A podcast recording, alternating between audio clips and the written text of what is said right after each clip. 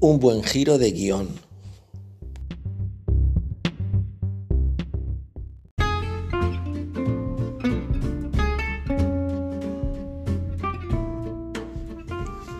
La verdad es que me gustó más la primera temporada de Pandemia.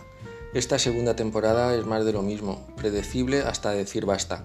Pierde fuerza y ya te sabes por dónde va a ir todo.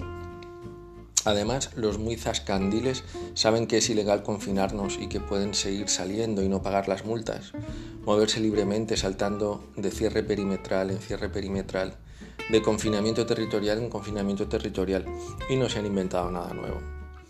En esta segunda temporada tampoco hay personajes secundarios potentes que enganchen. El libro era mucho mejor, sin duda.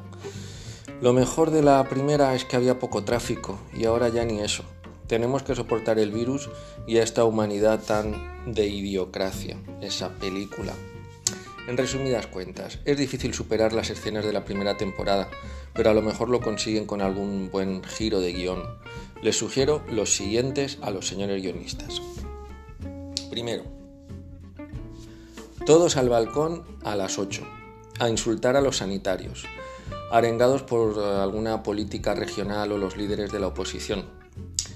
Segundo, que algún columnista desee la muerte a algún negacionista en alguna colaboración y que luego ese medio se disculpe por la publicación y escurra el bulto. Tercero, que se estrene alguna película tipo Idiocracia, pero en clave más sarcástica, que nos haga despejo de la realidad a ver si alguien despierta. Ojalá que con Leonardo DiCaprio y Jennifer Lawrence, por ejemplo, que hagan de dos astrónomos de bajo nivel que intentan advertir a la humanidad sobre un asteroide que destruirá la Tierra, mientras la gente vive en plan Black Mirror. ¿Un título? Pues Don't Look Up.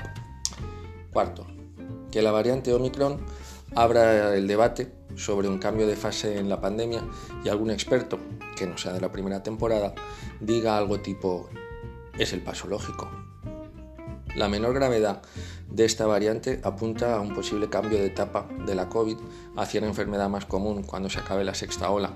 Sin embargo, siempre hay que añadir que, comillas, aún es pronto para sacar conclusiones definitivas, cierro comillas. Y así se aguanta un poco la serie. Esperemos que la tercera temporada de Pandemia repunte con un buen giro argumental, que esto huele ya a cancelación, sea un final en plan justicia poética o un buen Deus ex machina, pero que se dejen ya de cliffhangers, que si esto era una serie de, en tres actos, ya está por terminar, por mucho que los anunciantes quieran anunciar.